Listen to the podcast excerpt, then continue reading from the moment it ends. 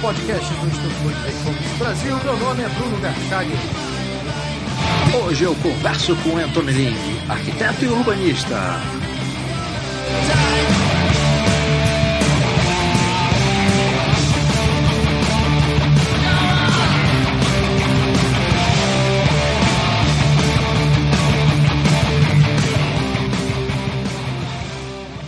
Seja muito bem-vindo, Anthony. Oi, Bruno. Anthony, os protestos que incendiaram o Brasil aí na última semana, que começaram em São Paulo, tiveram como justificativa primeira o reajuste das passagens de ônibus. Já é estranho esse fato, né? O fato do governo ser responsável por definir ou autorizar a tarifa.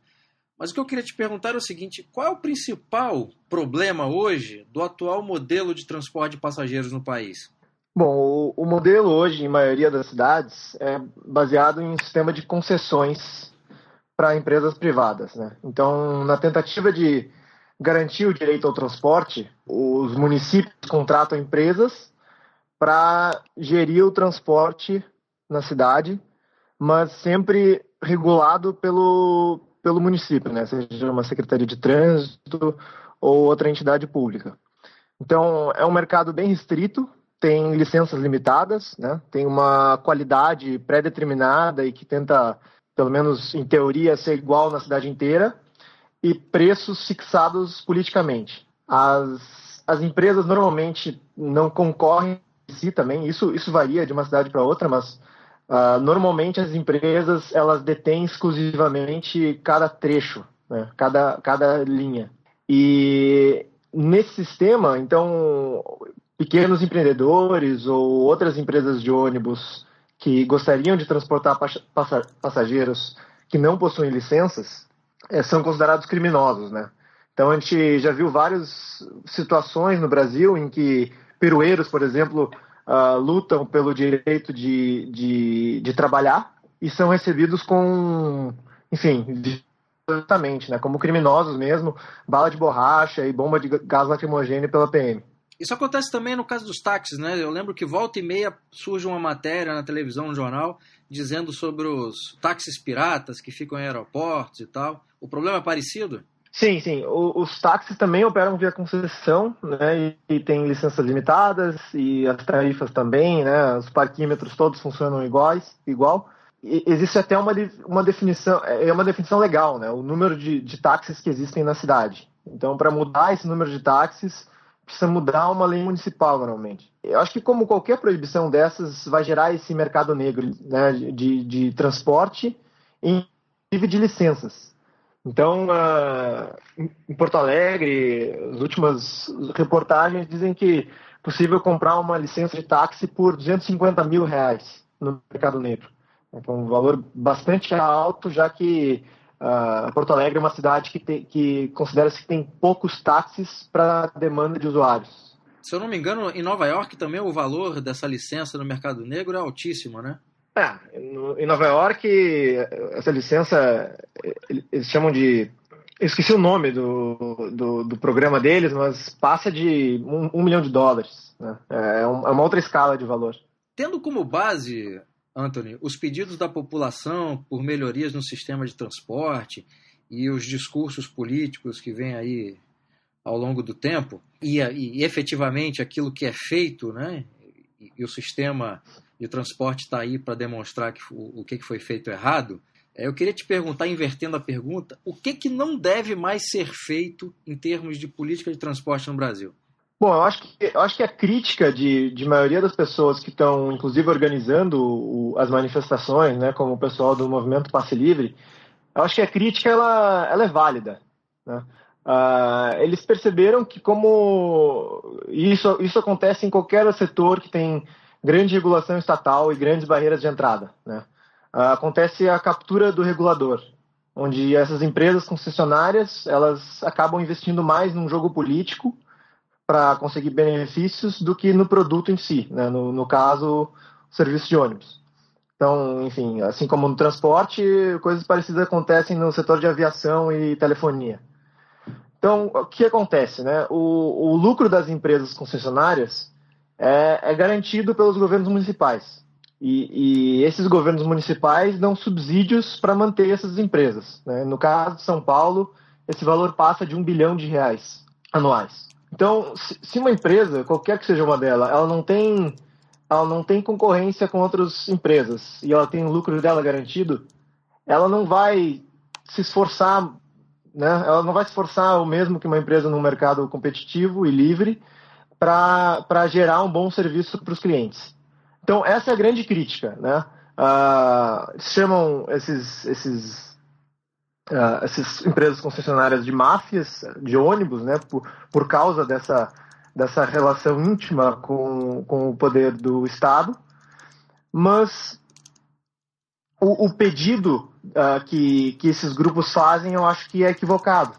Porque eles criticam essa ação do Estado uh, corrupta com as empresas, que, que gera incentivos ruins para agir, mas pedem que o modelo seja ainda mais estatizado, né? ainda mais centralizado e mais controlado. Então, eu acho que não. Eh, acho que são dois caminhos que devem ser evitados no, no Brasil. Agora, você acha que, que esse tipo de pedido por mais Estado, achando que isso vai resolver o problema, é uma questão de ignorância política e econômica ou há aí em partes, pelo menos, desse movimento, uma, uma ideologia bastante clara que orienta esse tipo de reivindicação? Eu acho que é um pouco de cada, né? Uh, porque quem, quem defende essa reivindicação normalmente acredita em... Ele, ele acredita que, que o Estado ele tem essa capacidade de diminuir as externalidades uh, criadas pelo trânsito, né? Uh, economizando depois em, em saúde e, e, em outros setores que, que essa adição do, do trânsito geraria. E, mas, mas esquece que, que o poder centralizado não, é, é, ele normalmente não tem, ele não tem condições de fazer. Então, deixa eu explicar um pouco. As pessoas que, que pedem por uma maior estatização, elas acreditam normalmente que, que um sistema descentralizado é muito caótico, né? Uh, gera muito trânsito, uh, gera aumento de tarifas e, e, coisas do tipo. Mas, mas o, o, o, governo, né, ele, ele, ele tenta centralizar o, o trânsito e ele, ele, na verdade, tira os impostos como se ele tivesse certeza absoluta do sucesso, né? Então, uh, alguns integrantes do movimento dizem que isso vai gerar economias no futuro, né? Mas será mesmo que o ganho vai ser de, por exemplo, 4 bilhões e meio, que é o que é dado com as tarifas, né, caso o passe fosse livre. Então, uh, eles falam que vai reduzir o, o congestionamento, né, mas o, o, o congestionamento de, de, São Paulo gera prejuízos de mais ou menos 7, 8 bilhões. Né? Será que os benefícios de um passe livre vão chegar nesse valor? Né? Eu acho muito difícil que os benefícios cheguem uh, se, sejam tão altos com, com uma adoção de uma medida como essa. E eles defendem essa centralização e, e justificam a, a, retirada de impostos como se eles tivessem certeza absoluta que isso fosse acontecer. Né? Mas caso isso não aconteça, não tem nenhum tipo de repercussão negativa com aqueles que implementaram o, implementaram o programa. Né? Uh, se eles não forem eficientes na gestão do programa, uh, eles, não, eles não sofrem nenhum tipo de consequência, né? Então, o sistema centralizado, ele não cria incentivos positivos para ter uma boa gestão desse sistema. E normalmente geram mais problemas do que antes, né? Porque é, ele tá, qualquer, qualquer modelo de transporte vai estar tá à mercê das, enfim, do, do inesperado. Né? Só que num modelo que, que, enfim, que permite concorrência, que seja descentralizado, uh, os atores eles não estão eles não estão retirando impostos das pessoas como se eles tivessem certeza do, su do sucesso, né? E eles também, se tomarem decisões erradas, eles vão à falência. Então é um sistema que gera esses incentivos e que transforma o sistema de transporte gradualmente, se adaptando às necessidades das pessoas. Você citou aí a questão do mercado livre. Como é que seria o mercado livre na área de transporte de passageiros no Brasil? O que a gente poderia é, pensar em termos de implementação e benefícios decorrentes dessa liberdade de mercado nessa área específica?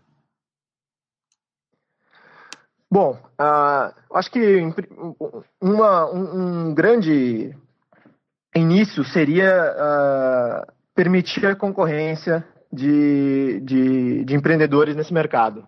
Né? Uh, eu não vejo nenhum motivo bem embasado né, para tratar pequenos empreendedores ou empreendedores de qualquer tamanho né, para serem agentes eh, de uh, que criam mais oportunidades de transporte coletivo na cidade.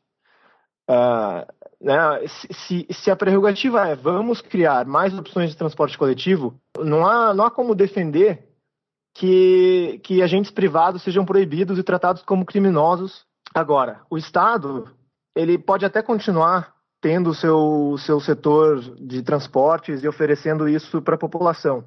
Mas eu acho muito difícil que num sistema de livre concorrência ele consiga se manter, né? Então, a experiência interessante foi o caso de Lima, no Peru, né? Lima, em 1991, desregulamentou o transporte, né? Ele tinha um transporte público extremamente ineficiente e permitiu que, que empreendedores fornecessem o serviço. Então, lá o número de, de ônibus e peruas multiplicou por quatro. 80% da população lá anda de transporte coletivo. Uh, as periferias têm acesso a transporte coletivo, porque qualquer pequeno empreendedor que, que enfim, tem uma Kombi ou um, uma perua pode ser um agente de transformação nesse sistema. E, e, é um sistema também que se adapta constantemente às transformações da cidade, né? Então, Lima, assim como qualquer grande cidade latino-americana, cresce muito nas periferias, está toda hora mudando, né? Os polos de atração estão sempre mudando e o sistema se ajusta automaticamente com essas mudanças. Então, pensando na ação do governo em relação a isso, né? Depois de 20 anos com esse modelo funcionando, o governo de Lima achou que era muito caótico né? Porque a gente vê esses sistemas complexos descentralizados e a visão externa de uma pessoa é de que ele é caótico, né? Então o governo resolveu construir uma linha de BRT, que é a mesma tecnologia que várias cidades brasileiras estão implementando agora, chamada Metropolitano. Primeiro, que a implementação do Metropolitano estava prevista em, em 135 milhões de dólares, e hoje a cifra chega em 300 milhões de dólares, né, endividando a cidade com vários bancos. Então, eu acho que, que essa, essa primeira uh, preocupação certamente seria equivalente ao Brasil. Depois de ser inaugurado, o sistema, ele, esse metropolitano, ele está com menos da metade do uso considerado eficiente para funcionar. Né? Porque as pessoas continuam usando esse transporte descentralizado, inclusive porque ele consegue fazer trajetos ponto a ponto com muito mais facilidade. Né? São vans e peruas menores diferentes do diferente desse, desse grande canal que é o BRT. Então, que tipo de medida o governo fez então, né, para não ter o, o elefante branco de transporte? Ele começou a proibir os pequenos empreendedores, esses donos de vans e trabalham próximo à linha do metropolitano, uh, de, de trabalhar. Né? Então, basicamente, obriga as pessoas a usar o sistema centralizado do, do governo.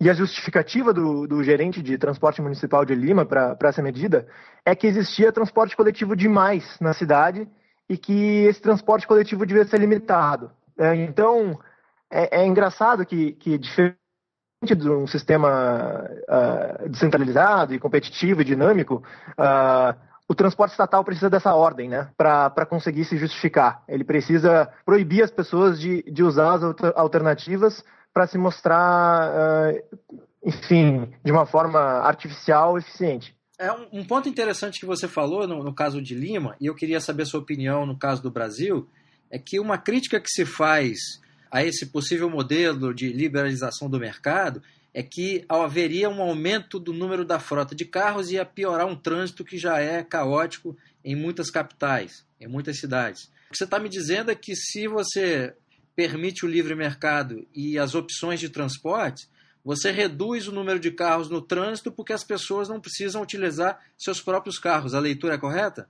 Sim, sim, a, a leitura é correta. Quando, quando, se, quando se oferece mais opções de transporte coletivo, né, e, e inclusive de, de, de, de, vários, de várias formas, né, Eu estou imaginando que pode existir um transporte de maior qualidade e outro de menor, várias rotas diferentes, né? Eu estou imaginando, enfim, aplicativos que tu consegue identificar onde são cada rota, uh, o tempo de cada rota, né? Ou, ou inclusive chamar um, uma van por um aplicativo no celular.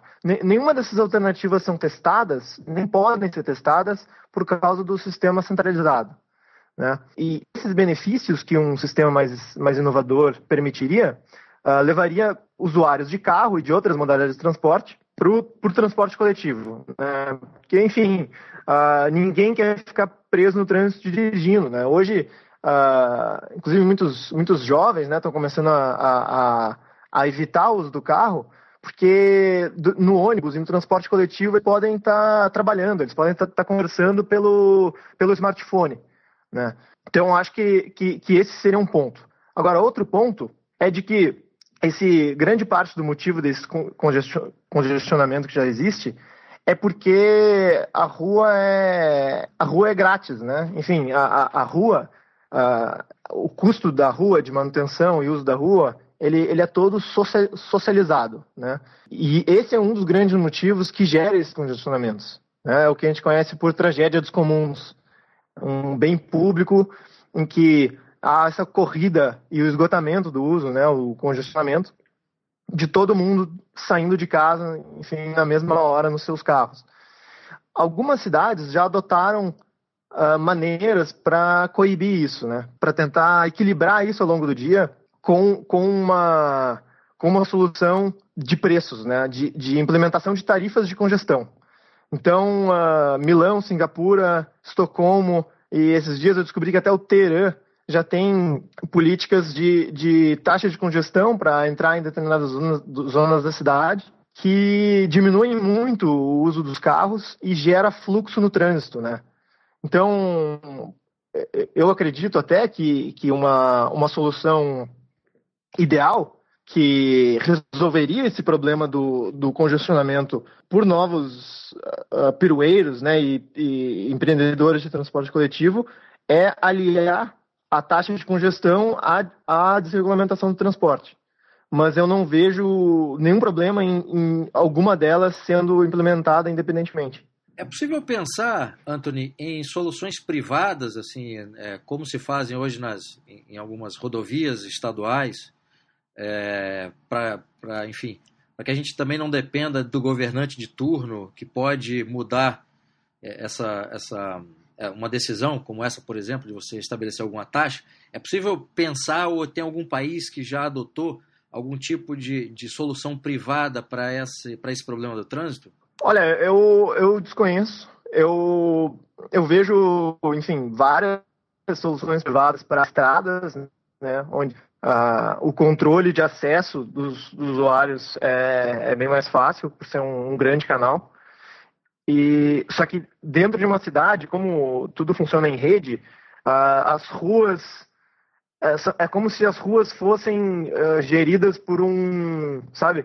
É, é, é daria daria para se separar as ruas como um, como um empreendimento à parte. E pensando em alguns teóricos, né, como Walter Block e, com algumas novas experiências, daria para pensar numa rua gerida privadamente, né, onde o, o preço de, de trânsito nessas ruas uh, variaria de acordo, de, ao longo do dia e o simples fato de tentar maximizar o lucro baseado nesses preços uh, distribuiria o trânsito ao longo do dia e geraria o fluxo ideal. Né?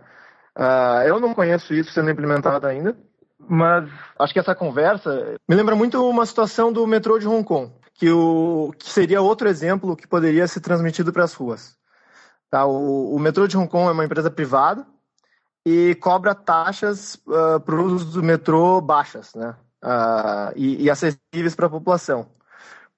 Isso acontece porque ele não, ele não lucra a partir das, das, das tarifas que ele estabelece, mas de incorporação imobiliária ao longo da expansão da rede dele. Né? Então, pensando como uma, uma, uma incorporação empresarial num sistema viário, se uma empresa tivesse uh, ou fosse dona de parte da malha viária ou da malha viária de uma cidade, ela poderia diminuir o custo eh, dessas tarifas de congestão para os usuários uh, no uso direto, lucrando em outra ponta, né? Uh, enfim, uh, comprando terrenos e pensando na melhor forma de, de, desenvolver essa malha na periferia da cidade.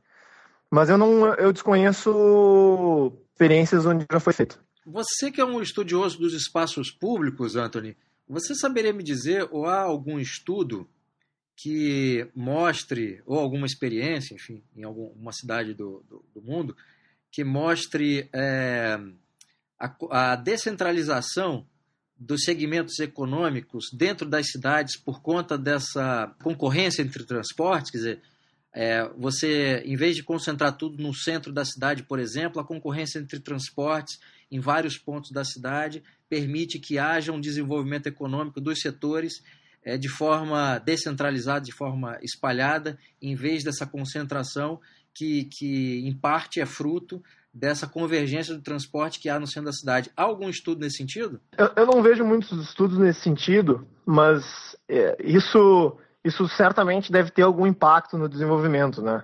Uh, mas eu acho que eu acho, o, o, principal motivo para essa polarização de, de desenvolvimento nas cidades no Brasil, não, eu, eu não vejo como sendo especificamente o trânsito, mas uh, justamente outras interferências, né? Uh, outras regulações municipais no, no, ambiente construído que, que limitam normativamente esse desenvolvimento, né? Como uh, limites de altura, limites de densidade, zoneamento de atividades, né? Bom, é, esse bairro vai ser residencial, esse bairro vai, vai ser comercial. Eu acho que isso esse seria o limitador direto das atividades econômicas, né? Uh, imagino que, que a regulação do transporte também vai acontecer isso, né? Inclusive, uh, a, a, gestão do transporte uh, pelos governos municipais e, e, federais geram um tipo de, de incorporação imobiliária nociva, né? Onde Uh, obras públicas são direcionadas não onde são mais demandadas, mas onde existe, às vezes, um, um, proprietário influente de terrenos que tenha terrenos na periferia, que fez, né, que, que influenciou um determinado político a direcionar um projeto de uma, de uma via em determinado lugar. Né?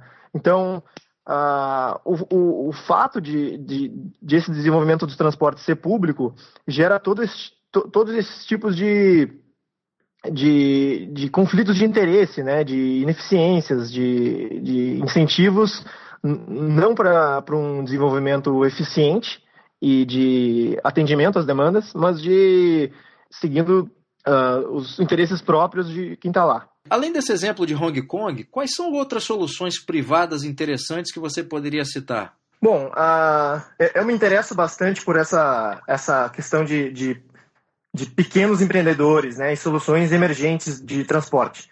Uh, uma que, que, que, serviu de exemplo no ano passado foi, foi na cidade de Nova York, depois do furacão Sandy, que, que enfim, uh, depois que passou, acabou paralisando o sistema de transporte público e as pessoas não, enfim, não, tinham muita dificuldade de se transportar, quem dependia desse sistema.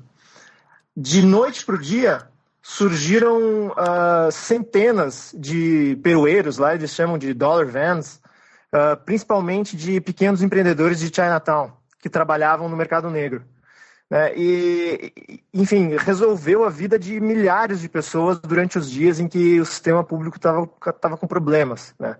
E, no caso, a prefeitura fez vista grossa em relação a, esse, a esses empreendedores, já que eles estavam uh, obviamente ajudando a população, né? Mas o problema é que logo depois que o sistema público é restaurado, esses, esses pequenos empreendedores são novamente vistos como, enfim, um prejuízo ao sistema ao invés de estar ajudando as pessoas. Né? Uh, outra alternativa legal que, que, que, vale comentar é que essa semana mesmo, uh, uma empresa de, de transporte coletivo privada de Detroit que inclusive foi criada por um, enfim, um, um garoto, né, um, um, cara de 26 anos que estava insatisfeito com os serviços públicos. Ele conseguiu uma, uma, fazer uma parceria com uma das empresas concessionárias e criou uma linha própria de ônibus. porque lá o sistema também é hora estatal, hora por concessão. O que, que, que ele conseguiu fazer essa semana? Ele criou uma linha inteira que fornece tarifa zero para estudantes, que é justamente o que o movimento Passe Livre está reivindicando aqui no Brasil, mas de forma voluntária, né? sem, sem nenhum tipo de, de subsídio do governo ou dinheiro de impostos. Né? Os recursos vieram de uma fundação que recebia doações para ajudar crianças e jovens estudantes. Então, essa fundação fez uma parceria com a empresa de ônibus e, de uma forma criativa, né, conseguiu uh, gerar recursos para a criação dessa linha. É, porque qual que é o problema de, de, de, criar um passe livre ou uma, uma linha alta, altamente subsidiada ao longo do tempo? É que pesa muito no orçamento público, né? Então, é, um exemplo também é a cidade de, de Hasselt, na Bélgica, né, que é um dos, um dos grandes modelos que, que o movimento Passe Livre menciona. Uh, esse ano mesmo, depois de 16 anos sem cobrar a tarifa dos ônibus, ela voltou a cobrar ônibus numa tarifa de 60 centavos de euros, né, mais ou menos 1,50. E o motivo que a, que a prefeitura de Hassel declarou foi uma simples necessidade econômica. Né? Eles deixaram a tarifa livre, fizeram um grande projeto de mobilidade urbana e os gastos passaram de mais ou menos 1 milhão de euros para 3 milhões e meio de euros né, em 2007, que era totalmente insustentável para os subsídios que eles estavam recebendo do governo federal. Então essas verbas estavam saindo de outros programas, né, enfim, é, que o estado que o estado executa, enfim, educacionais, saúde, segurança pública, uh, infraestrutura, que estavam sendo canalizadas para esse benefício do passe livre, mas que, enfim, se tornou insustentável a longo prazo. Antônio, muitíssimo obrigado pela entrevista. Obrigado, Bruno. Obrigado pelo convite e Espero que tenha gostado. Muito obrigado.